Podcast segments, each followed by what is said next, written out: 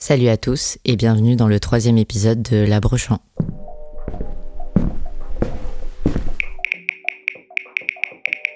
La Brochant para 2 NA Connected.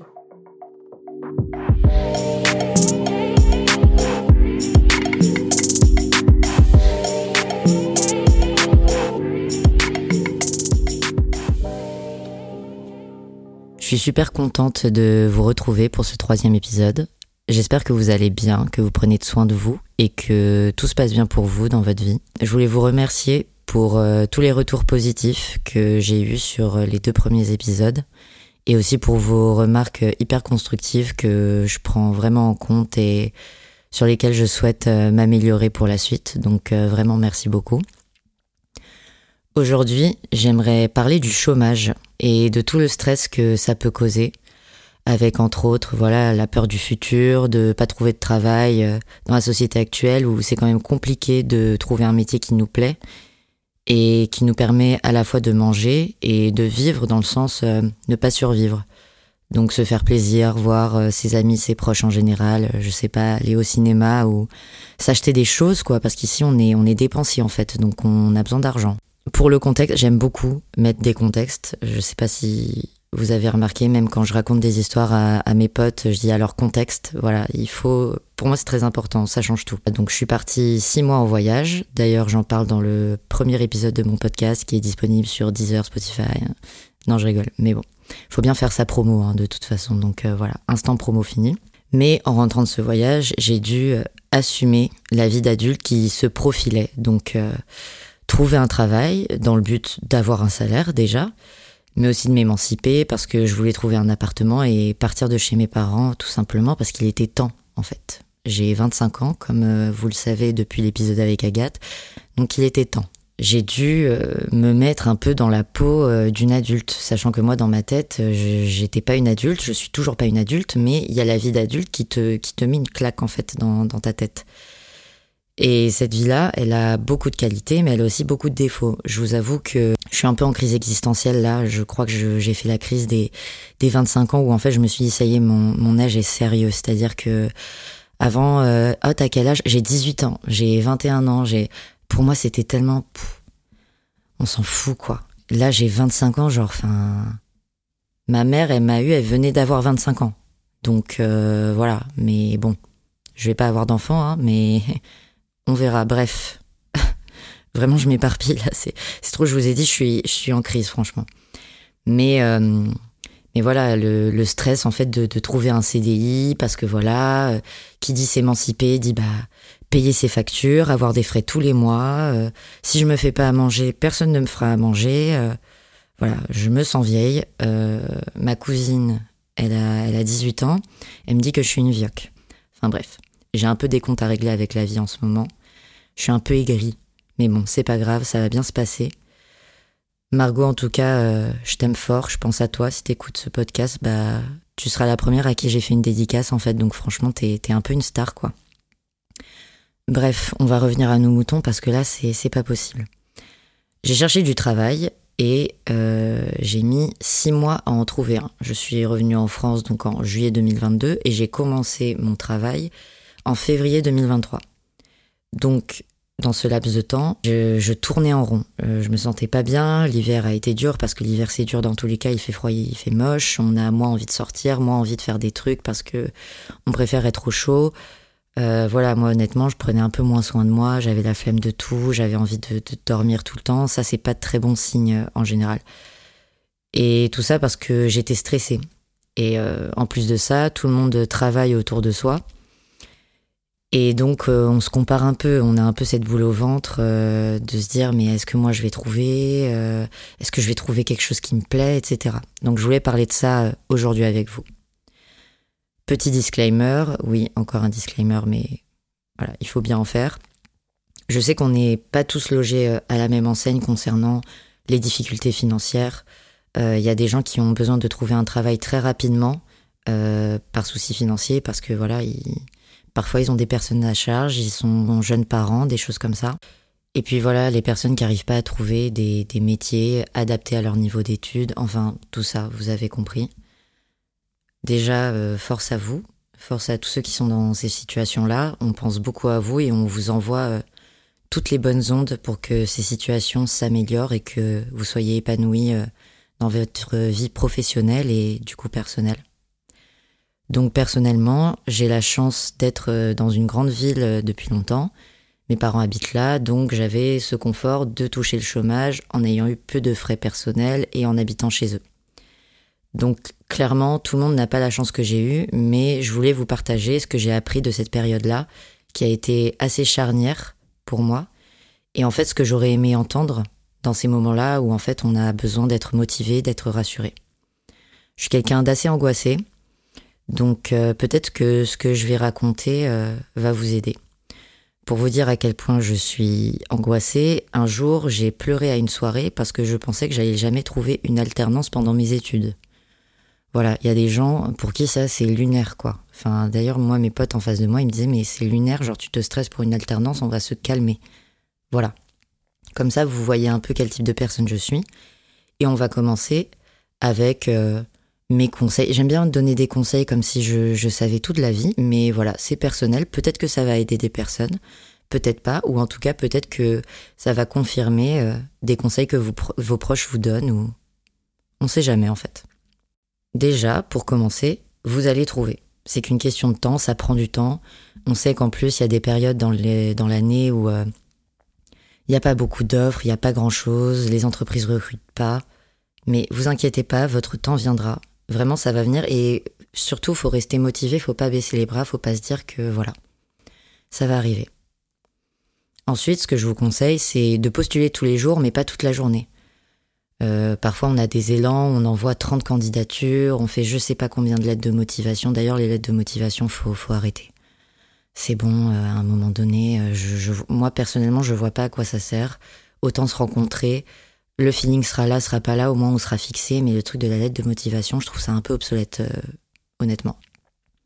Mais postuler tous les jours, 3, 4 candidatures, mais faites pas ça toute la journée. Faut, faut aller prendre l'air, faut voir des gens, faut se vider la tête.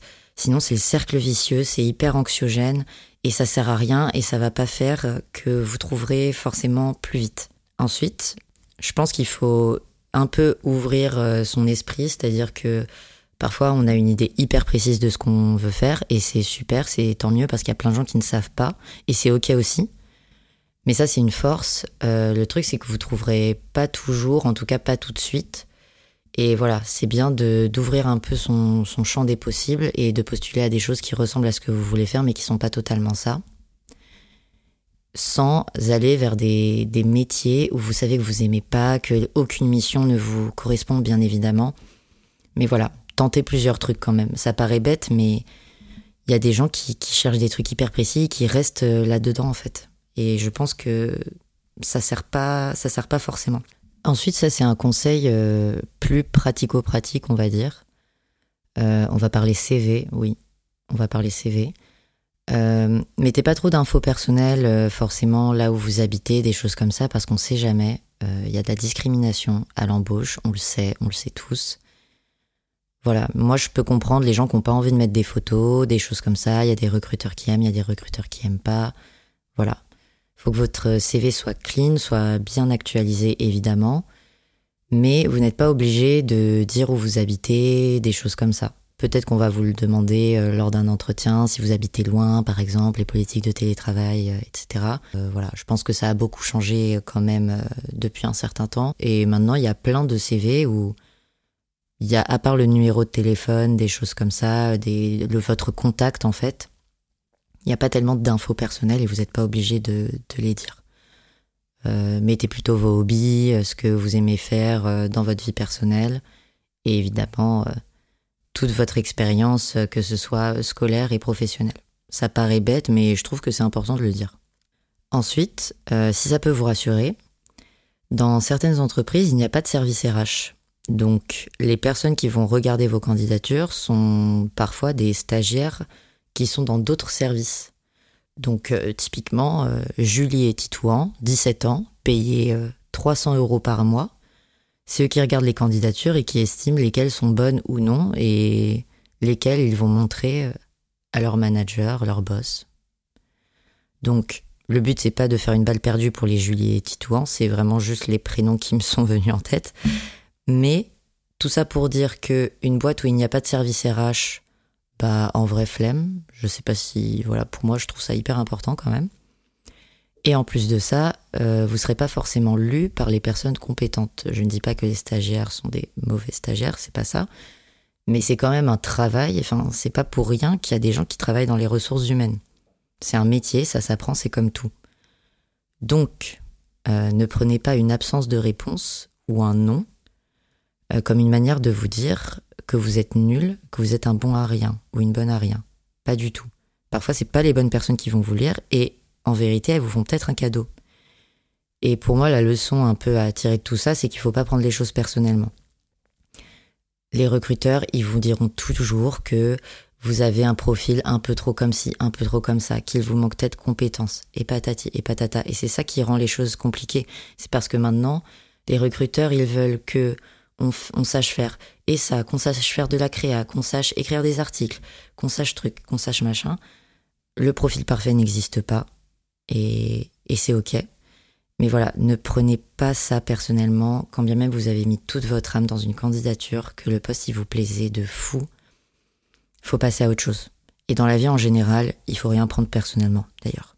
Parce que les choses négatives que les gens vont vous dire, c'est juste le reflet de leurs insécurités, de leur mal-être en fait. Donc voilà. Bon là je suis un peu sorti du cadre, mais globalement, on passe à autre chose. C'est un non, ben c'est pas grave. Une autre boîte, ce sera oui. Ensuite, euh, on est tous d'accord que c'est toujours mieux de se prendre un non que de ne jamais avoir de réponse. Et je comprends, c'est hyper rageant euh, d'être dans la situation de ne pas savoir. Mais parfois, euh, pour des postes, il y a 300 candidatures et les gens ne prendront pas toujours le temps de vous répondre parce que parfois ils en ont pas. Je vais faire une comparaison pourrie, mais SCH ne répond pas à tous ses commentaires et ses DM. Voilà. C'est cadeau, c'est comme ça. C'est pourri, mais moi des fois je me disais ça, je me disais ah mais ça se trouve euh, ils ont beaucoup de candidatures et parfois sur LinkedIn on voit le nombre de candidatures, des choses comme ça. Donc ne restez pas trop longtemps dans l'attente et surtout dans une attente un peu psychologique pour un poste qui vous intéressait à la base. En plus de ça, parfois les gens ils vont mettre trois mois à vous répondre. des fois, euh, je vous jure, ça faisait trois mois que j'avais postulé à, un poste. On m'a répondu, parfois pour me dire non, hein, concrètement. Et il y avait je ne sais combien de semaines, de mois qui étaient passés. Parfois, les gens n'ont vraiment pas le temps. Ils sont pas dans la même temporalité euh, que nous, qui en fait avons un peu que ça à faire de, de répondre, de chercher, etc. Le dernier conseil que j'aimerais vous donner, et qui pour moi est le plus important, et j'aurais aimé qu'on me le dise pendant mon chômage, c'est qu'il faut en profiter. Bien sûr, si vous êtes dans une situation assez confortable qui vous laisse la place mentale pour en profiter. Euh, votre situation financière, ça va, vos parents vous aident un peu, ou vous habitez chez eux, par exemple. Mais voilà, profitez de ce temps pour vous, parce que vous ne pouvez vous consacrer qu'à vous dans ces moments-là, et c'est du temps qui est très précieux et qu'on n'a pas ensuite.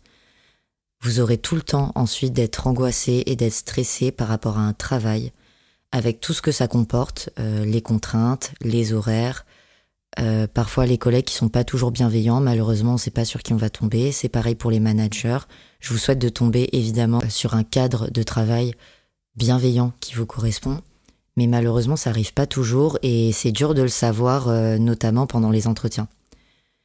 Donc, profitez de ce temps que vous n'aurez plus ensuite. J'ai été tellement stressée pendant le chômage et je peux vous dire que maintenant, il y a plein de moments où je me suis dit, mais en fait, j'aurais dû plus en profiter, j'aurais dû faire ci, j'aurais dû faire ça. Après, voilà, avec des si, on refait le monde. Et c'est pas grave, et ça a duré assez longtemps, en vrai. Mais voilà, c'est le moment pour euh, vous former à faire quelque chose. Vous voulez apprendre à faire les ongles, à faire, j'en sais rien, les extensions de cils, à euh, monter des films, à, euh, à, faire de la photographie, à je ne sais quoi, à faire de la cuisine, j'en sais rien. Prenez le temps de voir tous les films que vous n'avez pas encore vus, lire les livres que vous n'avez pas lus, euh, voir vos proches, dormir, rien faire, faire du sport, peu importe. Mais honnêtement, c'est du temps précieux que, encore une fois, vous n'aurez plus après. Donc relativisez. Tout va bien se passer, je vous jure. tout arrive à point à qui sait attendre, comme on dit. Et voilà. Et tout ça, c'est du positif. Et quand vous regarderez en arrière que vous aurez votre travail, vous vous direz, bah, ok, parfois c'était dur mentalement parce que j'avais peur de ci, de ça. Mais j'en aurais bien profité, j'aurais appris des trucs, euh, j'aurais profité de mes proches à fond. Et ça, ça reste du positif. Voilà, j'espère que cet épisode vous aura plu et que certaines choses que j'ai dites euh, auront pu vous aider, euh, vous rassurer et peut-être vous remotiver, j'espère. Prenez soin de vous, je vous fais de gros bisous et puis on se donne rendez-vous au prochain épisode. Ciao